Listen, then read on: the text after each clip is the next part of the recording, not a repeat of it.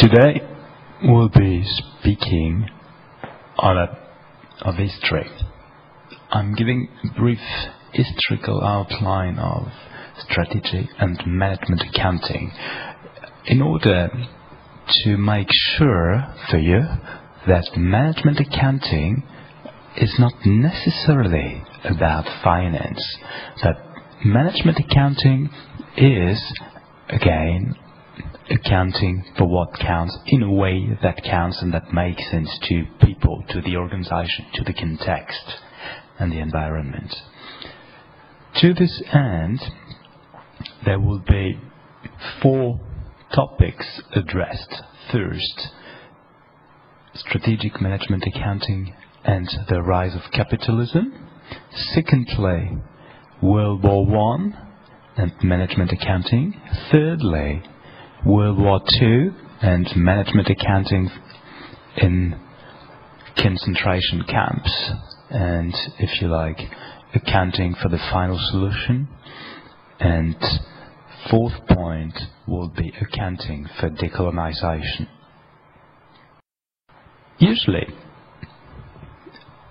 we commonly agree on the fact that accounting and management accounting emerged with industrialization and the birth of capitalism. Which means that accounting figures and management accounting systems would have emerged by the second half of the 19th century. This might be right. Why?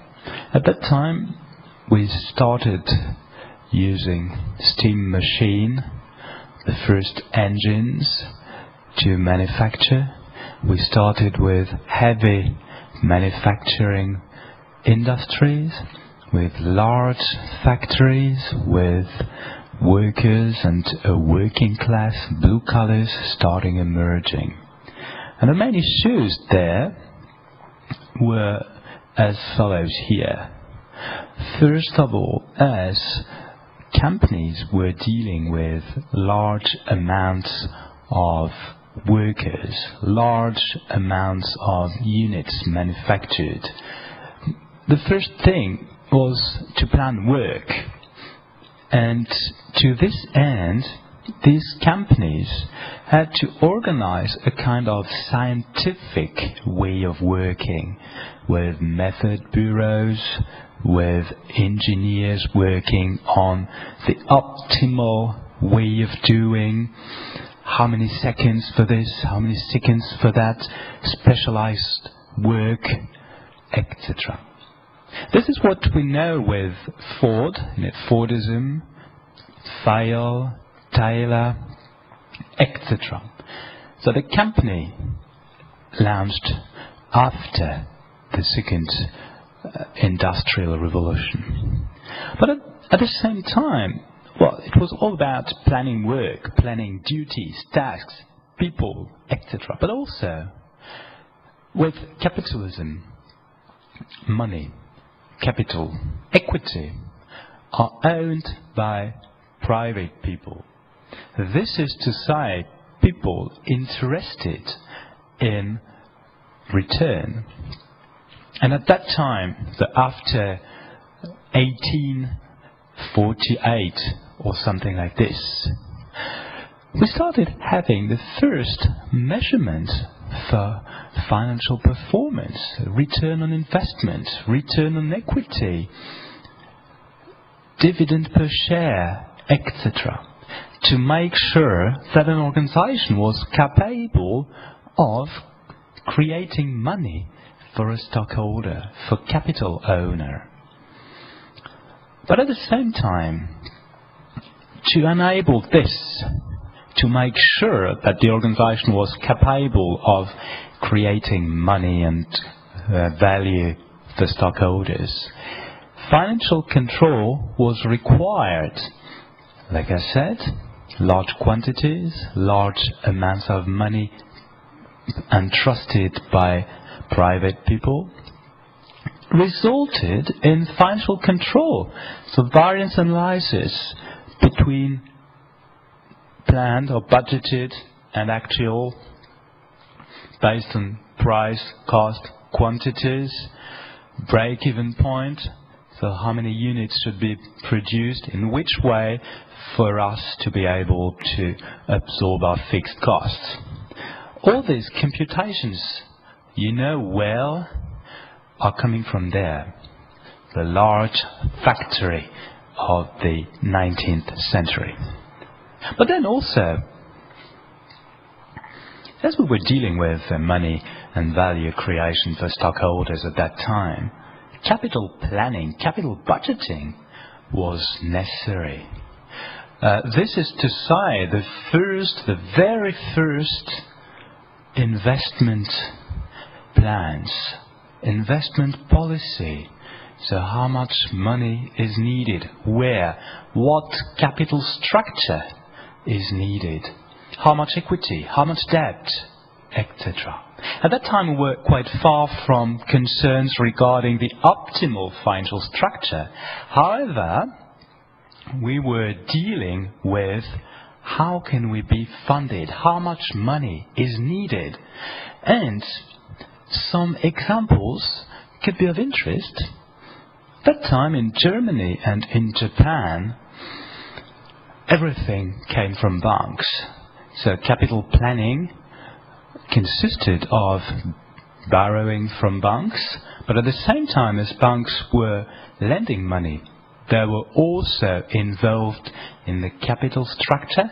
There were also equity owners in order to share risks and also to diversify their portfolio of securities, if I may say so. Just have in mind that what I'm saying here is a bit anachronic.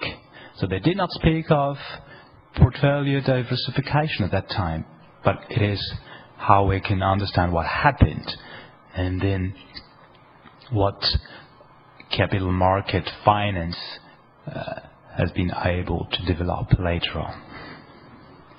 But also, once you know how much money you need, um, how much debt, how much equity, from whom, and then how much you should be able to return to these people. You're very close to profit planning. And also at that time, budgeting started slowly and more particularly in the 20s and in the 30s as we needed to identify how much money could be earned how much money would be needed for operations active. At the very beginning, with industrialization and capitalism, yes, management accounting techniques served a financial purpose. I strongly agree with this. However, this changed a bit later on. World War One 1914, 1918. Strategically speaking, at that time, the objective was to win the war at any cost. So, interestingly, modern management accounting systems and techniques we know nowadays are mainly coming from there. A colonel from the French army, uh, Rimailho is his name, identified that there was a strong and dramatic need of understanding how to win a war. And then the question was, well, we do not know how many resources we need, so how many people, where, when, what ammunitions, food, etc. So, he said, I cannot do this on my own, just in my office, without knowing what happens on the field, on the battlefield. I cannot do this on my own without knowing what the headquarters decide and plan. So this is to say, here, the first thing was, our objective is to win the war at any cost. So, questions now are, raw material. How much material do we need? and where and when. But once we've identified this, so it is a kind of planning, we should be able to deliver on time, right place, but also the right materials, which means here two things. First, quality, so the right material, so the right ammunitions, the right food.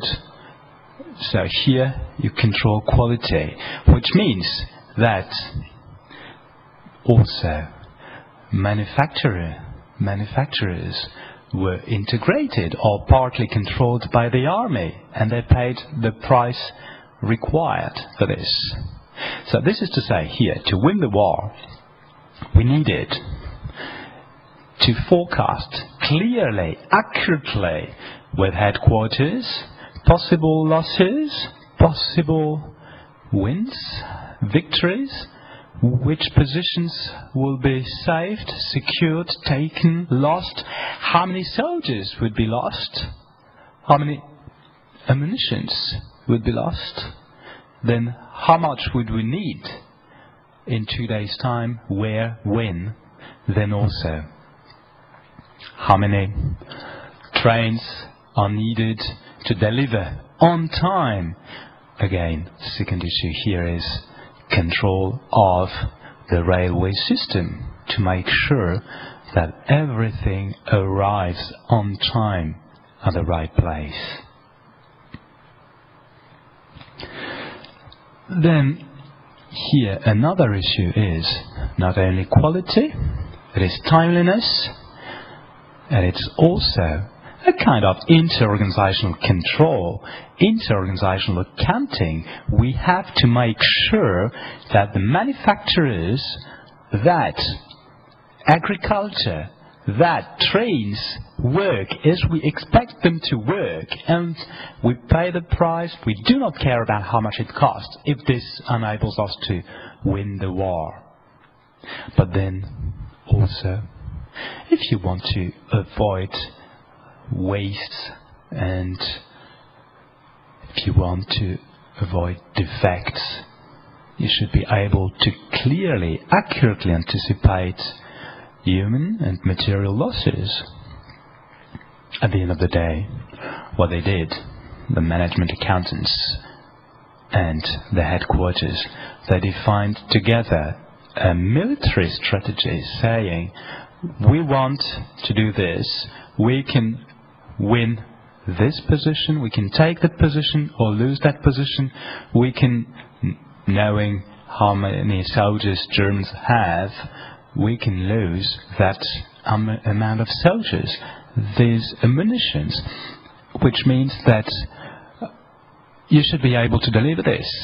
But on the other hand, the management accountant could say, well, here you're planning to take that position, but my trains will never be on time.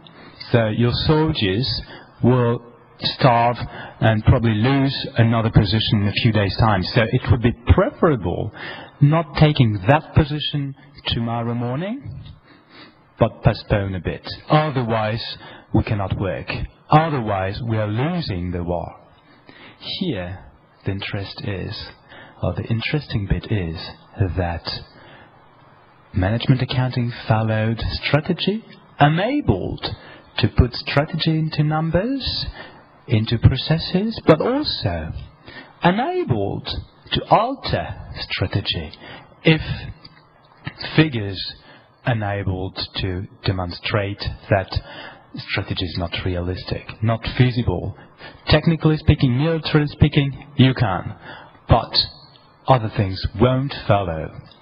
And probably the war was won by France, the UK, and the US because all those things were considered very well together.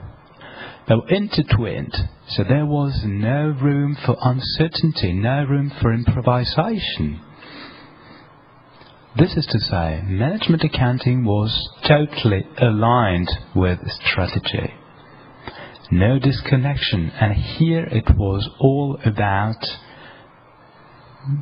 soldiers, materials, ammunitions, food and beverage on time at the right place in the right quantity, whatever the cost was.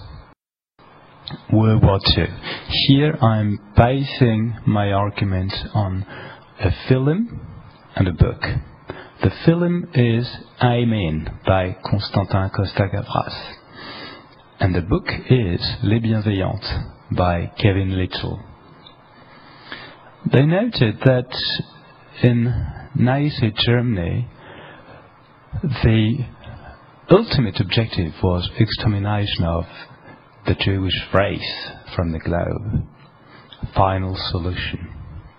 And then everything was meant to support this at any cost.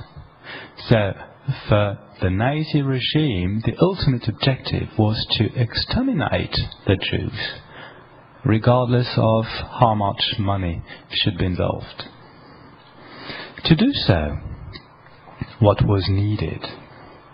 Well, the first thing was uh, a set of criteria enabling to identify a Jew.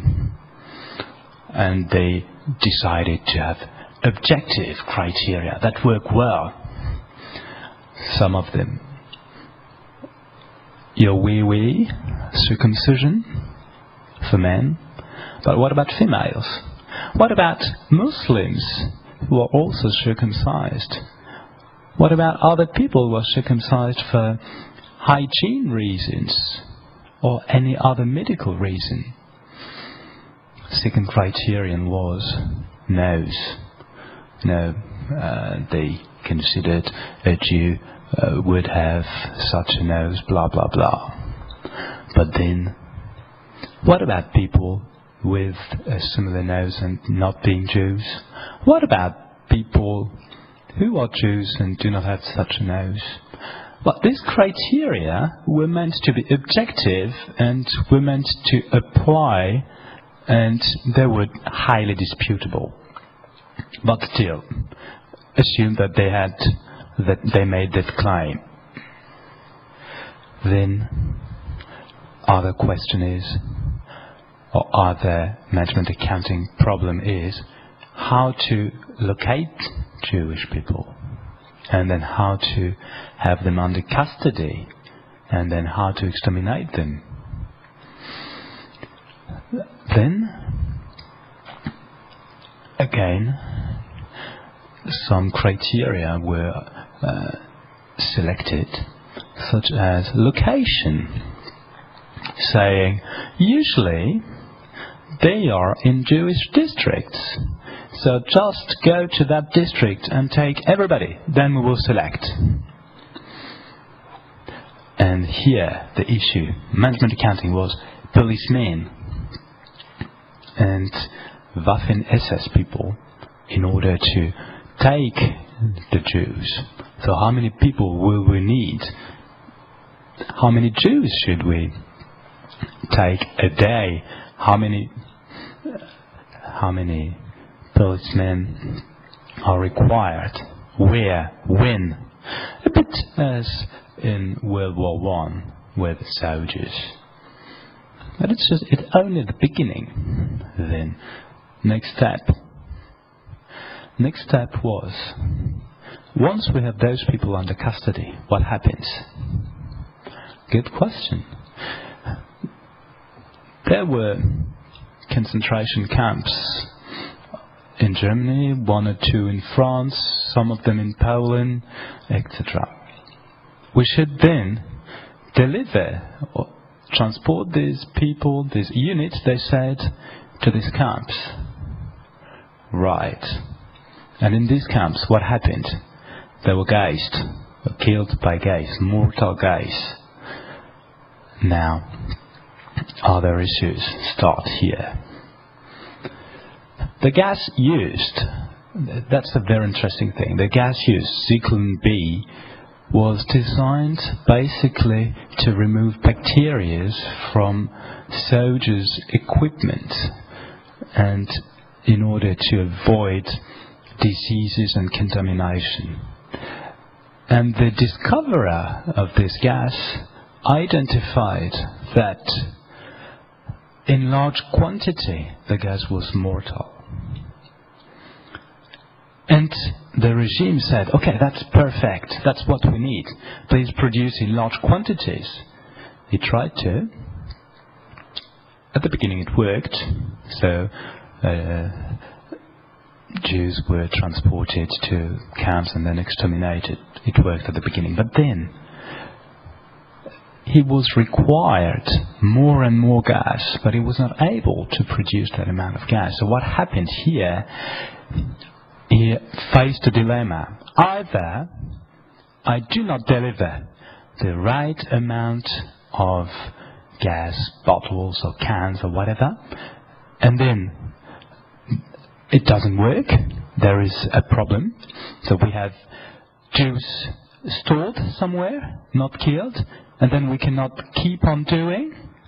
Or, other issue is, I reduce the concentration of mortal gas in order to be able to satisfy everybody or to fulfill the demand. This means that there is then a risk of defect, a risk that gas does not work always as it should, a risk that some people do not die, a risk that you should retry several shots instead of one.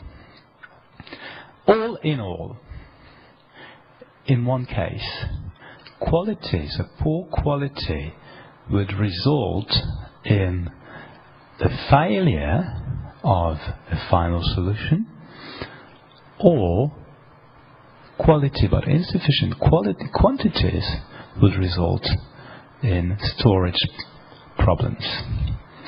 So this is to say now, for this to work, everything was made rational, rationalized. So the railway system was totally under control. Timetables were totally controlled.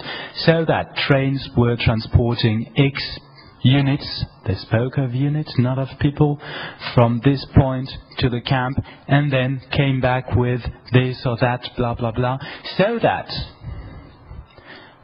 a train would never travel empty, and so that also you could have a train arriving just before an execution. And in these camps, you just had a transit room, or kind of, where people were stored while their predecessors were killed. And then they just waited for a few hours and then were killed on their own. The issue was to have a queue, a queuing list, a waiting room, not used for too long. And in turn, trains were to arrive at the right time. So time for execution, time for storage, time for travel were totally coordinated. Until the execution or the system became unmanageable.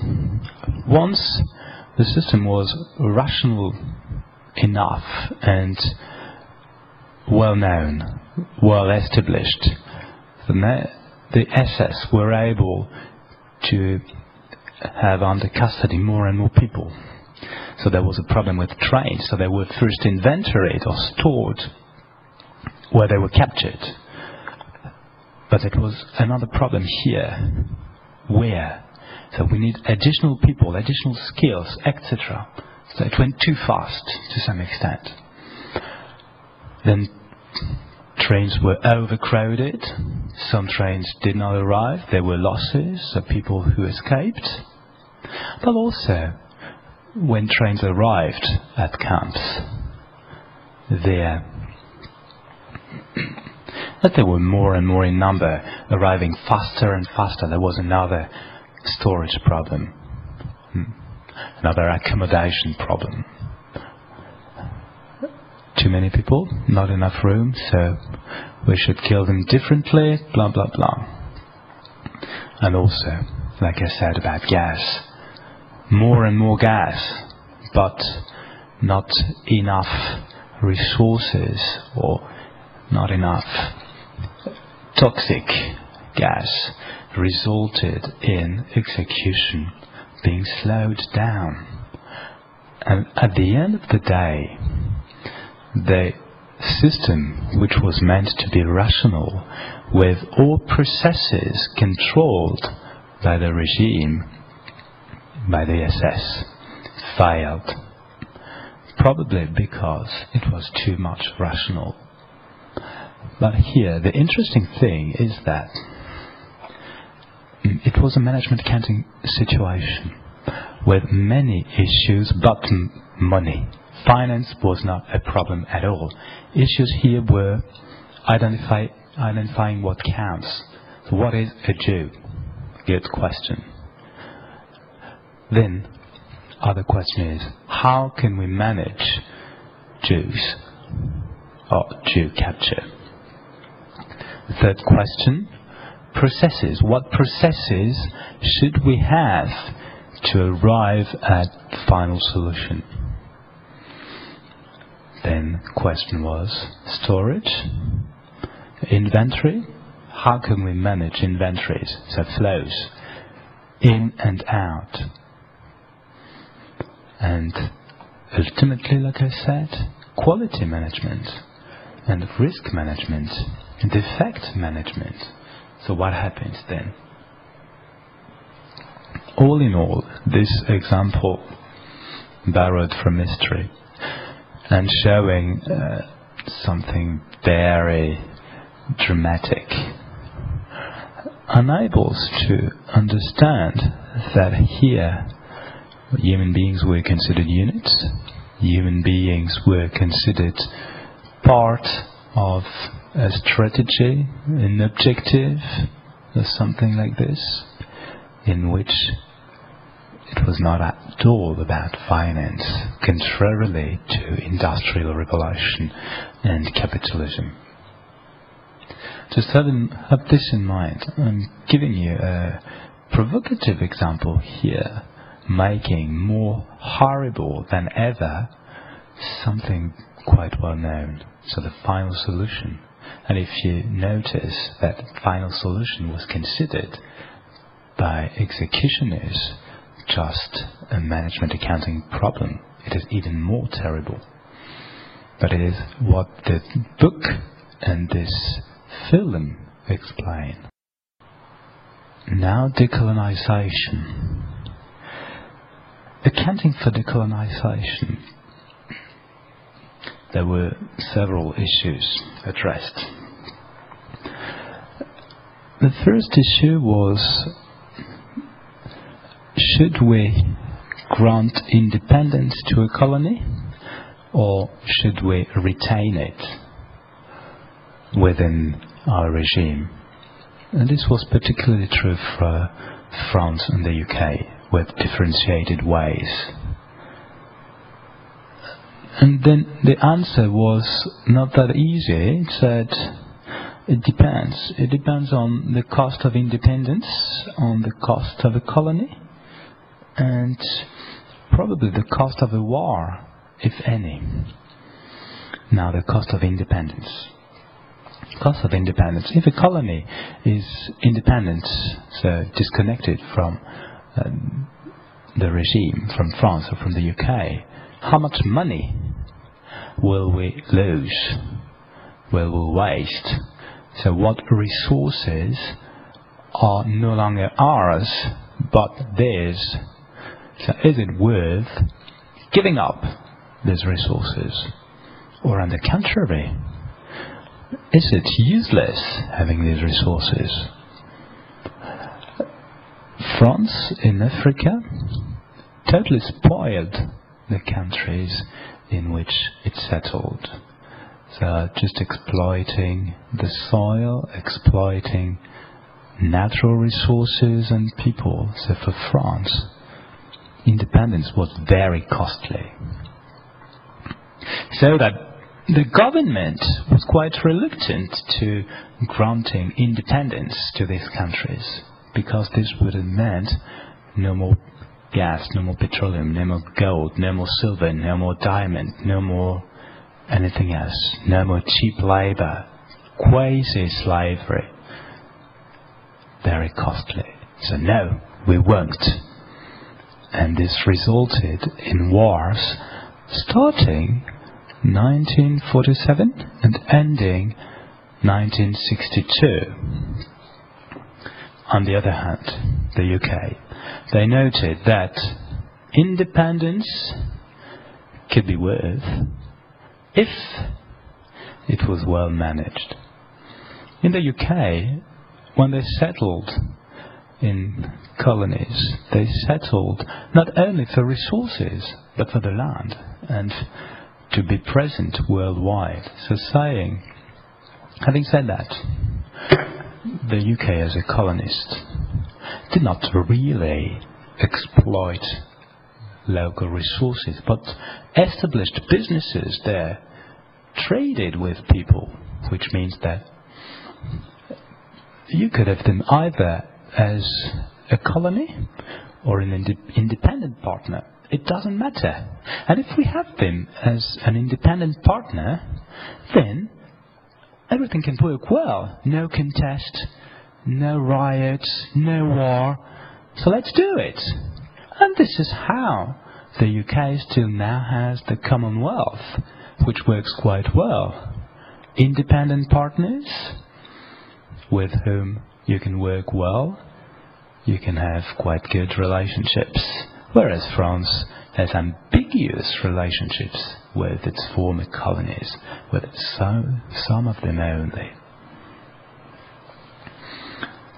Another issue was costing a colony. So how much does it cost us having that colony here or there?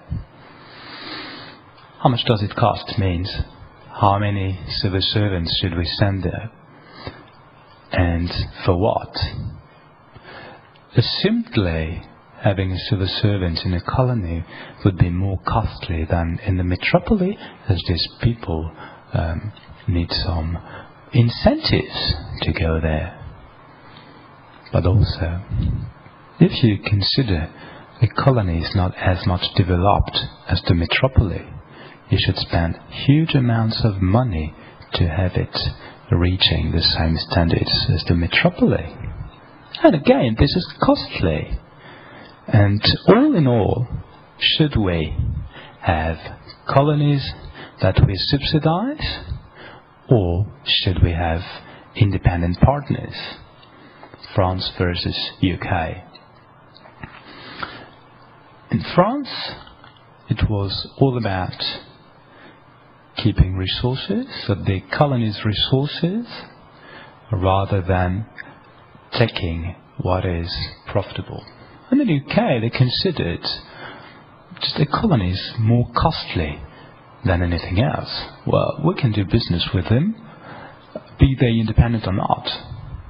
So let's let's let them incur their own costs, and we should not incur them for for themselves. So they are responsible for their future. They, that is their own sake, not ours. Whereas in France, they did not conduct such a profitability analysis but just noted that it was critical having local resources. So the cost of the colony was not really a problem in France. What was a problem was the cost of independence. Last point. The cost of independence wars. If you want to maintain a colony under your law, Probably there will be riots, contests, and other forms of demonstrations in the streets. Probably guerrillas, wars. And then the question is, is it really worth having a war, sending soldiers, materials, food, etc., pricing, uh, pricing it? and for an outcome that is not really sure because winning the war is one thing, but we have no guarantee that people will not start again later on. And in France, they did not really make these calculations. So they had wars in Algeria, Morocco, Tunisia, Indochina, which then became Vietnam. And there, actually, it was very, very costly because almost one entire generation went to one of these countries for two years. People who then did not produce anything, they were absent from the workplace for two years.